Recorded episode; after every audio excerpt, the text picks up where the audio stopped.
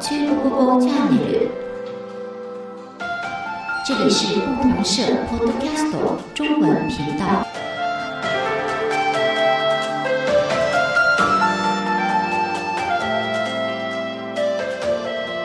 皆さん、こんにちは。前回に引き続き、辰巳さんにお話をしていただきたいと思います。今回は上海駐在時代についてです。辰巳さん、よろしくお願いします。皆さん、こんにちは。今回は中国タイムスリップ第3弾として2010年から2013年までの私の上海駐在時代の話をしたいと思います。はいこの3年間を振り返りますと日本と中国の間で静かに進んだ変化そして日中を激しく揺さぶった一大事があったことを思い出します。这次您讲的是二零一零年到二零一三年派驻上海时经历的事情，有两件事印象深刻，一个是中国和日本之间静悄悄发生的变化。另一个是动摇两国关系的大事件。今から見ますとこの3年間は日中関係の一つの転換期に当たったというふうに思います。 现在回头来看，您认为这段时间可以说是中日关系的一个转折点。まず静かに進んだ変化についてお話ししましょう。はい。2010年に国内総生産 GDP の日中逆転が起きましたアメリカに次いで世界2位だった日本を3位の中国が追い越したのです、はい、私が中国に駐在するのは1997年から2000年までの北京以来10年ぶりこの間ワシントンなどに駐在していました首先发生的变化是，二零一零年中国的国内生产总值，就是 GDP，超越了日本，升至第二位，而日本从全球第二大经济体降为第三位。前回中国が悲願の世界貿易機関 WTO 加盟を2001年に果たした経緯についてお話ししました。はい中国がアメリカとの間で WTO 加盟交渉を妥結させた1999年時点で日本の GDP は4兆6,000億ドル1兆2,000億ドルの中国の4倍の規模がありました。上次说到中国二零零一年加入了 WTO，而中美达成协议的一九九九年，日本的 GDP 还是中国的约四倍呢。それが10年足らずで追いつかれ追い抜かされました。而中国加入 WTO 后，用了不到十年时间追赶并超过了日本。そうですね。静かに進んだ変化と表現したのは GDP 逆転というのは短期間での急激な変化で起きるものではないからです。是的，之所以称为静悄悄的变化，是因为 GDP 的逆转、啊，并不是短时间的事情。10年ぐらいはちょっと長いですね。不过那时候虽然中国的总体 GDP 超过日本，但人均 GDP 还非常少，所以很多中国人并不认为这是一件多么了不得的事情。そうですね。ただ、えー、一人一人の、えー所得及び GDP ではそういうふうなことがあったかもしれないですがやはり国全体で見ると、えー、日本を追い越していくという大きな動きに、えー、なっていきましたそうですね中国は WTO 加盟後2003年から2007年まで2桁の成長率を達成しドイツを抜き世界第3位になっていました中国在加入 WTO 之后，从二零零三年到二零零七年，以两位数的速度增长，并超越了德国，跃居第三位。2010年の年末だったと思います。ある会合で上海に駐在するドイツ総領事と話す機会がありました。私は GDP を中国に抜かれ、ドイツの政府や国民は動揺しなかったかと聞きました。ドイツ総領事はドイツの中国に対する輸出は50%もの伸びを示している中国様々なのだから動揺など起きるはずがないと答えました。ああ，是啊，对外贸易啊是拉动中国经济增长很重要的领域。不过，大量进口外国产品其实是互惠的，也能带动对方国家的发展。そうですね。中国を超える人口規模の中国が経済成長の軌道に乗れば GDP 上位国が次々に抜かれていくのは当然といえば当然のことではありますが日本はドイツに比べ GDP 逆転の衝撃は大きかったと感じています。そうですか。诶，日中之间的经贸发展对日本也有好处。那么，为什么日本会比德国感受到更大的冲击呢？日本にとって中国は隣国であり、文化的歴史的にも近い。その一方で、改革開放政策に合わせて中国への技術支援や投資などの経済協力を積極的に進めてきました。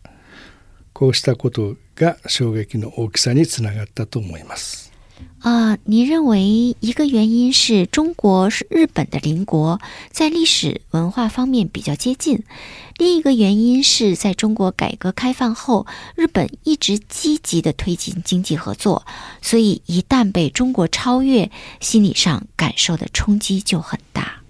そうですね。心理的な影響っていうのはかなりその後も続いたように思います。はい、 それでは日朝を揺さぶった一大一についてお話ししましょう。はい、2012年9月11日日本政府は沖縄県尖閣諸島の魚釣島など3島を20億5,000万円で購入する売買契約を地権者と交わしたことに始まります。日本政府によるいわゆる尖閣国有化です。これに端を発し中国各地で激しい反日デモが起き私たち記者は現場の最前線に立つことになりました。那么，另一个动摇中日关系的大事件是二零一二年日本政府将尖阁诸岛国有化事件，这引发了中国各地出现反日浪潮。您作为记者，亲眼目睹了当时的情形。尖閣諸島のことを中国では長魚島と呼び中国は自国領土と主張しています。日本も尖閣諸島を自国領土として実行支配しており領土問題は存在しないとの立場です。双方の考え方が真っ向からぶつかるだけに出口は容易に見出せません。是啊。中国把尖阁诸岛称作钓鱼岛主张是固有领土，而日本也称作是本国领土且有效控制，不存在领土问题，所以双方的立场是对立的。こうした状況の中で中国で日本に抗議する動きが急速に拡大し、日本政府の発表から4日後の2012年9月15日には中国の50都市以上で反日デモが発生し山東省チンタオではパナソニックを含む日本企業10社以上が襲撃され一部で放火や破壊行為がありました。那么，在这种情况下，反日浪潮迅速蔓延到中国各地。根据日本政府发布的消息，四天后的九月十五日，有五十多个城市出现反日游行。山东青岛，包括松下在内的日企遭到打砸破坏，甚至被放火。中国の最高指導者として改革開放を強力に推進した鄧小平氏とパナソニック創業者の松下幸之助氏の関係が深かったことはよく知られています。松下幸之助氏は中国の経済建設に貢献してきた歴史があるだけに工場襲撃が日本企業にもたらした衝撃は極めて強いものがありました。松下是对中国经济建设做出过巨大贡献的日本企业，所以他的工厂也遭到袭击，这给日本企业带来非常大的冲击。 我记得当时日本电视上反复播放部分参加游行的人越过日企的围栏，打碎建筑物的玻璃，还有人砸日本品牌的汽车。 そうですね。えー、上海支局では日本のホンダの車を使っていたんですが、このデモがあった期間はその車を使わないようにしました。哦，在这个反日游行期间，你们也不敢再用日本车了。そうですね。日本車というだけで狙われる恐れがあったのは間違いありません。そうですね。満州事変の発端となった1931年の龍城湖事件から81年にあたる9月18日には中国の100を超える地点でデモが起きました。而到九月十八号这一天，反日游行扩大到一百多个地方。大変ですね。上海は最も多くのデモ隊が集まった都市の一つでした。やっぱり。デモ隊のターゲットは日本総領事館でした。はい。公安当局は総領事館に続く道にバリケードを使ってルートを作りデモ隊を順番に歩かせました当局は総領事館周辺に理性との巨大な看板を設置し暴徒化を封じ込めるのに必死でした上海でのデモ隊は1万7,000人に膨れ上がりました当天，上海是游行队伍集中的城市之一。那一天呢，游行队伍的目的地是日本总领事馆。公安部门提前用路障划分出通向领事馆的路径，引导游行队伍沿着规定路线依次通过。还在领事馆周围竖起很大的牌子，上面写着“理性”，想尽办法防止出现暴力事件。その時、辰巳さんも取材に出かけたでしょうか？そうです。私も日本総領事館のそばで取材していました。人の多さに圧倒され恐怖を感じたことを思い出します。はい、上海には日本企業も多く親日的とも言われる大都市です。日中関係はガラス細工のように脆くひとたび強い力がかかると音を立ててこんなに簡単に崩れ去るものなのかと感じました。啊，您当时正在领事馆附近采访，被游行人数之多震撼到了。您当时的感受是，虽然上海有很多日企，呃，被认为是比较亲日的城市，不过呢，中日关系就像是易碎的玻璃器皿，经不起大的冲击。翌9月19日から中国政府を中心にデモ自粛の呼びかけを始めたことで反日デモは急速に収まりました。呃，而第二天九月十九号以后啊，中国政府呼吁人们不要再上街游行。那之后，反日游行就迅速降温了。前々回のポッドキャストで1984年の建国35周年に日本の若者3,000人が中国に招待され中国の学生たちと交流した話をしました。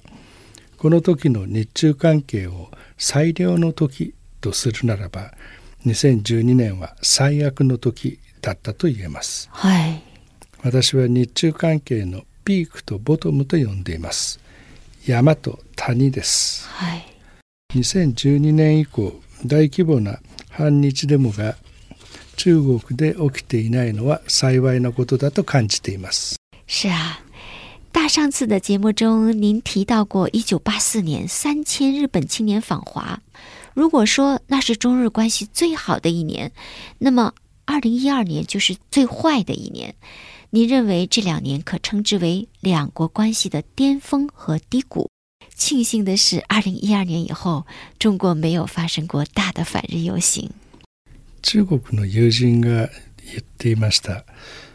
交流がない対話がないと猜疑心が生まれる。まさにそういうことが起きると思います。この尖閣問題を機に、え、対話がかなりの間止まりました。そして最近では新型コロナウイルス化によって交流が止まり日中関係はなんとなく冷えた感じが続いています。そうですね。您的中国朋友说过这样的话：如果不对话、不交流，就会产生猜疑心。确实，不光是间隔国有化的问题，最近新冠疫情的三年期间，中日呢人员的直接交流都停止了，这也导致双方关系走下坡路。でももう二度とあのような反日デモは見たくありませんね。